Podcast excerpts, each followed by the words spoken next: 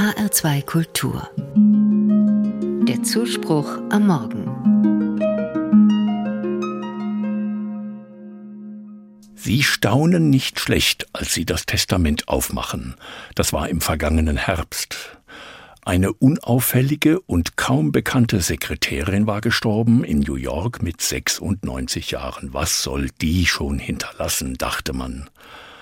Aber dann staunen sie nicht schlecht im Büro des Anwalts. Die Unscheinbare hinterlässt umgerechnet über fünf Millionen Euro für Bedürftige ihrer Stadt. Das Geld hatte sie in aller Stille angesammelt. Ihr Chef kannte sich aus, wusste sie, und immer wenn sich ihr Chef wieder mal im großen Stil Aktien kaufte, kaufte die Sekretärin auch ein paar nur für sich, jahrzehntelang.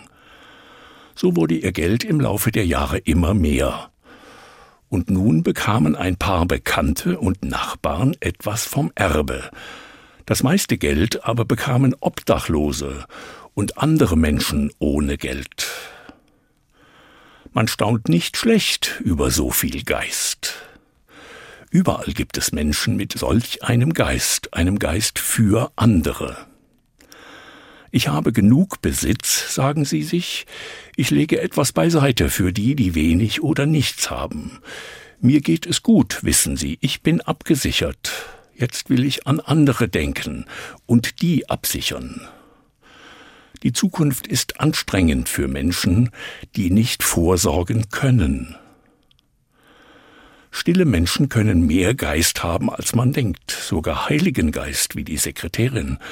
Man muss nicht von Gott reden, wenn man so einen Geist hat, der an andere denkt, sich um sie sorgt, sie wertvoll macht. Jahr um Jahr legt sie etwas beiseite, damit später mal Gutes daraus wird, ohne Ruhm dafür zu ernten. Den wollte die alte Dame nie haben. Deswegen bleibt sie ganz still bis zu ihrem Tod. Sie will unscheinbar sein.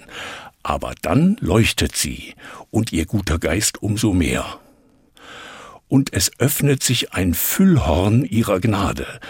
Essen für die, die Hunger haben, Ausbildung für junge Leute, neue Kleider für die, die im Park schlafen, Geld für die Ferien der Kinder, Eisessen für Arme, ein paar Stunden Fröhlichkeit.